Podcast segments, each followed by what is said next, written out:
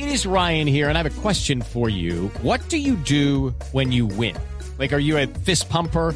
A woohooer, a hand clapper, a high fiver. I kind of like the high five, but if you want to hone in on those winning moves, check out Chumba Casino. At ChumbaCasino.com, choose from hundreds of social casino style games for your chance to redeem serious cash prizes. There are new game releases weekly, plus free daily bonuses. So don't wait. Start having the most fun ever at ChumbaCasino.com. No purchase necessary. BGW. Void were prohibited by law. See terms and conditions. 18 plus. Miguel Ángel, buenos días.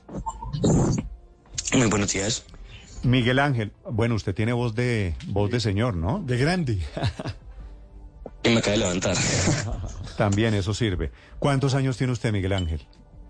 En estos momentos tengo 16. 16 ya cumplidos. ¿Y está en el colegio, Miguel Ángel? Sí, claro, claro.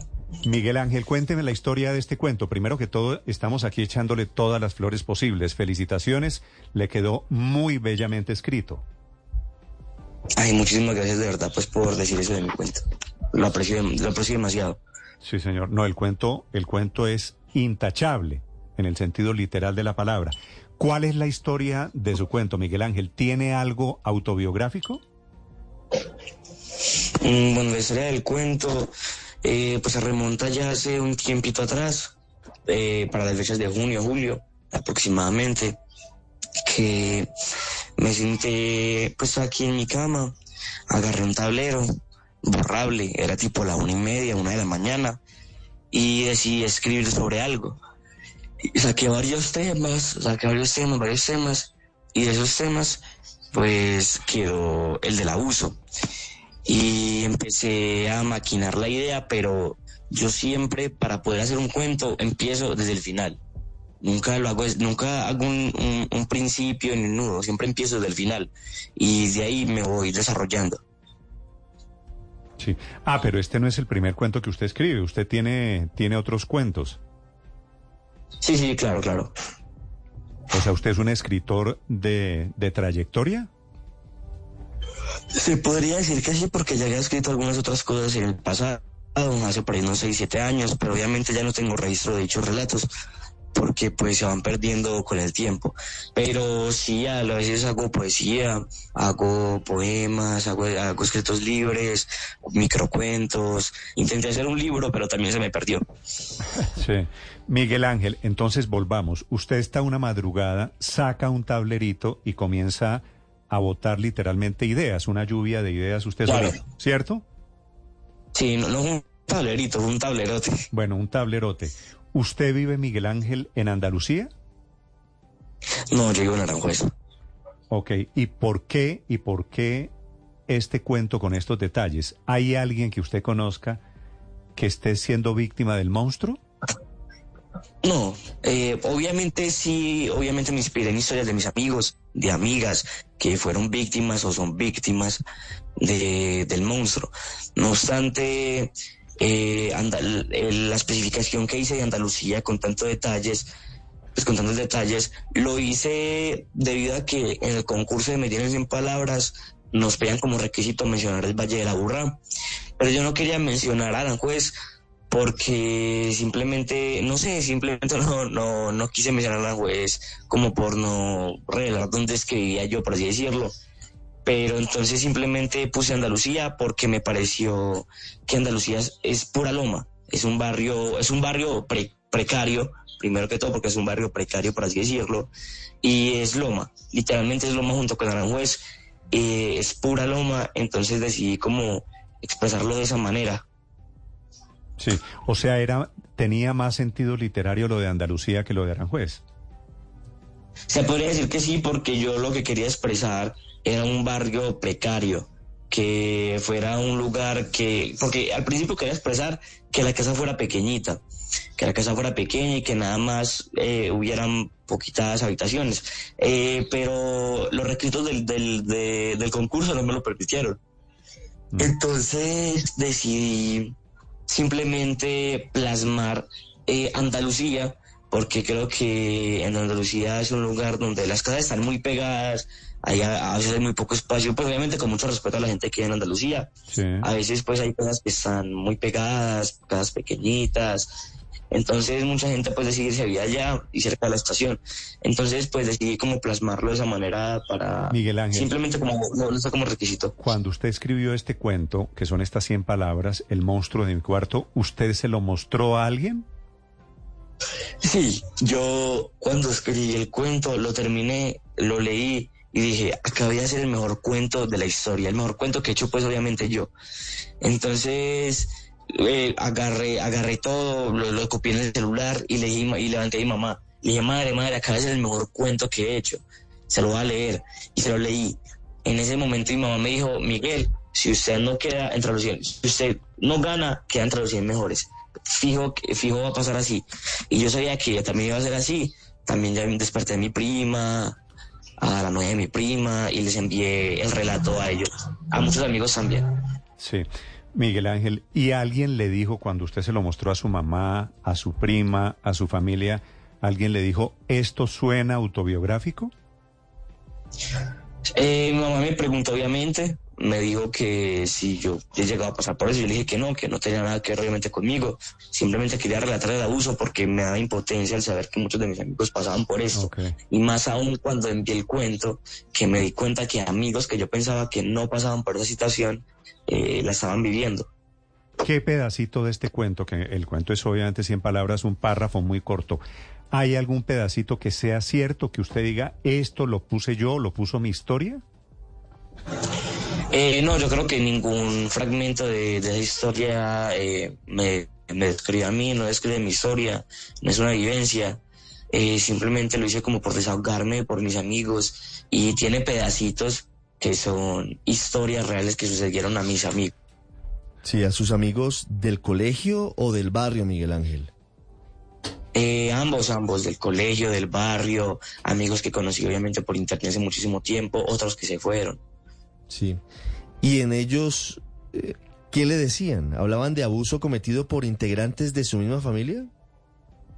Sí, una amiga de hecho me relató que el tío la tocaba, pero que ella no le podía decir a la mamá, porque la mamá simplemente sabía que no le iba a creer.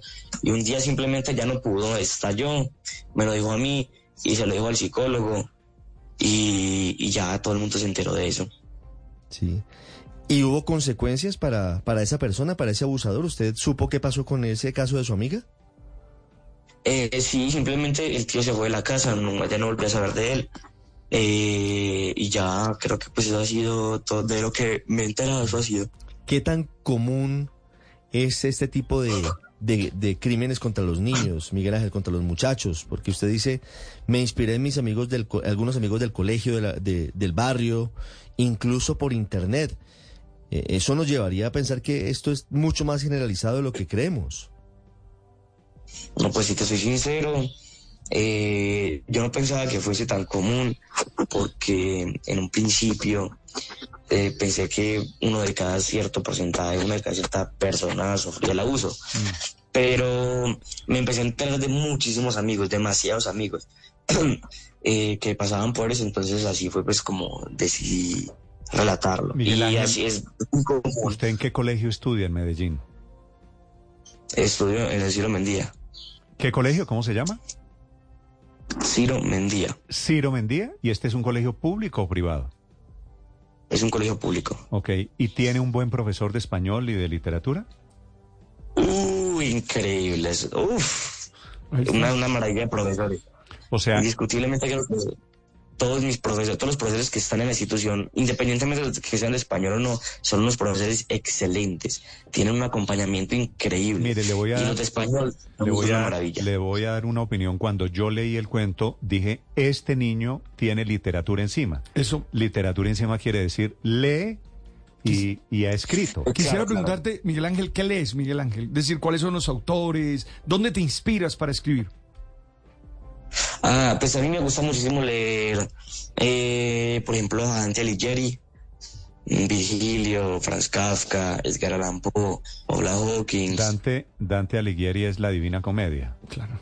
Exactamente, ¿Y sí, usted, el que escribió la Divina Comedia. ¿Y usted leyó ya la Divina Comedia? Sí, de hecho, me- de hecho me la estoy volviendo a leer, porque ya pues hace mucho tiempo me la leí y no recuerdo muy bien, así que decidí volverme a leer. ¿La ha leído dos veces? Sí, Ok, no me diga que leyó también el Ulises. Ulises, no, Ulises no lo he leído, pero me quiero leer La Eneida, me quiero leer La Eneida, me quiero leer también La Odisea. Usted, o sea, Y- usted, usted es un niño, es un jovencito eh, de literatura. ¿Qué quiere estudiar usted, Miguel Ángel? ¿Ya está pensando en el futuro? Eh, sí, obvio. Eh, yo quiero estudiar, primero que todo quiero estudiar muchísimas cosas. Algunas cosas eh, podría decir que son, que las quiero estudiar así como por un pasatiempo, porque me gusta mucho aprender. Pero como mi carrera, como carrera profesional, eh, quiero estudiar astrofísica, física y física química. Ah, Eh, ah, luego. Bueno, se, va- se va a demorar un ratico es- estudiando las tres. Sí, sí, sí, sí. ¿Y nada? y Claro, no, claro, no, pero... ¿Y no le interesa nada que tenga que ver con literatura? Sí, sí, sí, allá voy. Eh, Por ejemplo, las ramas de la cibernética, las ramas de la cibernética. E independientemente de eso, me gustaría estudiar filosofía, pero ya sería algo como más empírico. Ok. ¿Y, y habla usted con su familia de esto, de estudiar estas carreras? Sí, obvio, ellos me apoyan un montón y me dicen que, me, por ejemplo, voy a hacer un pre-ICFES para, para, poder- para, para poder sacar un, un buen ICFES, lógicamente, e, e irme del país. Ok. ¿Y a dónde quiere irse, Miguel Ángel? Pues tengo pensado estudiar en el extranjero, lo que sería, podría ser Canadá, España o Estados Unidos. Este, este cuento, este concurso que usted se ganó, el concurso se llama Medellín en 100, 100 palabras, palabras. ¿cierto? Esto tiene una plata, Claro, claro. tiene una plata de premio. ¿Cuánto le dieron? Lucky Land Casino asking people what's the weirdest place you've gotten lucky? Lucky? In line at the deli, I guess? Aha, in my dentist's office. More than once, actually. Do I have to say? Yes, you do. In the car before my kids' PTA meeting. Really? Yes. Excuse me, what's the weirdest place you've gotten lucky? I never win and tell. Well, there you have it. You can get lucky anywhere playing at LuckyLandSlots.com. Play for free right now. Are you feeling lucky? No purchase necessary. Void where prohibited by law. 18 plus. Terms and conditions apply. See website for details. Eh, 8 millones de pesos. ¿Y estos son para usted o para la, para la mamá? No, son 100% para mí, porque de hecho en categoría infantil el premio ya no es de dinero, sino de viajes y de libros, por lo mismo, porque algunos padres se podrían quedar con el reconocimiento. Entonces, a, lo- a categoría juvenil y adultos ya sí le dan el dinero completo. Y pues obviamente creo que ya algunos jóvenes están, están bastante grandes como para saber proteger el dinero que, que les dieron. Claro. Ahora, eso es una historia sobre abuso sexual. ¿Ha pensado usted en seguir por esa línea y tal vez publicar ya un libro completo sobre historias de abusos, de explotación infantil? Claro que sí, de hecho recibí una, una invitación de una escritora argentina que me dijo que quería hacer un libro recopilando historias de cualquier tipo de cualquier tipo de historias. Y también, obviamente, pues así, eh, también puedo seguir escribiendo sobre el abuso, porque de hecho hace poco una, una, una señora pues me escribió, me dijo que se, pues que se sintió muy identificada con mi cuento y que me iba a tener la confianza para contarme una historia que le sucedió a ella. Y empecé a relatármela y fue muy triste porque me dijo pues que también quería que hiciera un relato sobre eso. Y estoy maquinando la idea de cómo hacer el relato. Miguel Ángel, seguramente usted está enterado de una controversia que surgió luego de toda esta maravilla de... de Espere, de Miguel Ángel. ¿me escucha? Miguel Ángel. Sí, claro, claro. Sí, Ahí está. ver. No, le preguntaba sobre una controversia en redes sociales de este fin de semana entre algunas personas que dicen que usted habría plagiado el cuento o una parte del cuento eh, frente a un, eh, a, un cuento similar que se llama El Diablo es Puerco, escrito por Lisdei Natalie Jacome, que también es de Medellín. ¿Usted había leído ese cuento? ¿Sabe quién es Lisdei Natalie Jacome? Eh, primero que todo, pues un saludito para, para Disney. No lo había leído, me vine a enterar dicho cuento. Yo digo que parecido, aunque yo no lo encuentro, por así decirlo, porque de hecho la manera en la que se escrita, eh, el texto narrativo es muy diferente. Para las personas obviamente que dicen que es parecido, no es para nada parecido. El final claramente tiene cierta similitud, sí se puede encontrar así a primera vista. Eh, pero no había leído dicho cuento, me parece que lo escribió muy bien, no sé si habrá quedado finalista, si habrá ganado, no tengo la menor idea, Pero este pero cuento, pues este me cuento de Liz Day participó en el mismo concurso. No, creo que este es más viejo, ¿no, Ricardo? Sí, eh, pues aparece en una Eh, colección de palabras rodantes. Yo no sé si es la misma, el mismo concurso suyo, el mismo año. Ah, mira, es que Medellín 100 palabras ya lleva cinco años Mm. eh, haciendo el concurso. Yo llevo participando cuatro de esos cinco años. y en cada una y en cada uno de esos de, de dichos años sacan una versión de palabras rodantes. Entonces ella participó en Medellín sin palabras edición 2020. Mm, Pero no es plagio, mejor dicho. No, no, no, no tiene nada que no tiene nada que ver con el plagio. Sí. sí, Miguel Ángel, una pregunta final. Tengo entendido que la gente de Bienestar Familiar y de la Fiscalía están un poco en plan de investigación y de revuelo de ver si es auto- autobiográfico el cuento. ¿A usted lo han llamado alguien de Bienestar Familiar, algún psicólogo, para preguntarle sobre estos temas? Eh, no bienestar familiar, no, pero sí Confama, la fiscalía. De hecho, hoy recibo una visita de Confama. Para. Ah, mañana, mañana recibo una visita de Confama para verificar que todo esté en orden en, en mi hogar. Porque evidentemente con lo que dicho en redes, ellos tienen que hacer algo al respecto. Infancia y adolescencia también fue partícipe para llamar. Sí. Pues me alegran muchas cosas. Me alegra que haya un jovencito de 16 años que esté escribiendo con esta calidad. Me alegra que no sea autobiográfico y me entristece pensar que hay muchos niños de estos que duermen con un monstruo al lado. Miguel Ángel, le deseo un feliz día. Gracias por acompañarnos esta mañana. A ustedes, muchísimas gracias de verdad. Felicitaciones. Lucky Land Casino asking people what's the weirdest place you've gotten lucky? Lucky? In line at the deli, I guess? Aha, in my dentist's office. More than once, actually. Do I have to say? Yes, you do. In the car before my kids' PTA meeting. Really? Yes. Excuse me, what's the weirdest place you've gotten lucky? I never win and tell. Well, there you have it. You can get lucky anywhere playing at LuckyLandSlots.com. Play for free right now. Are you feeling lucky? No purchase necessary. Void where prohibited by law. 18 plus. Terms and conditions apply. See website for details.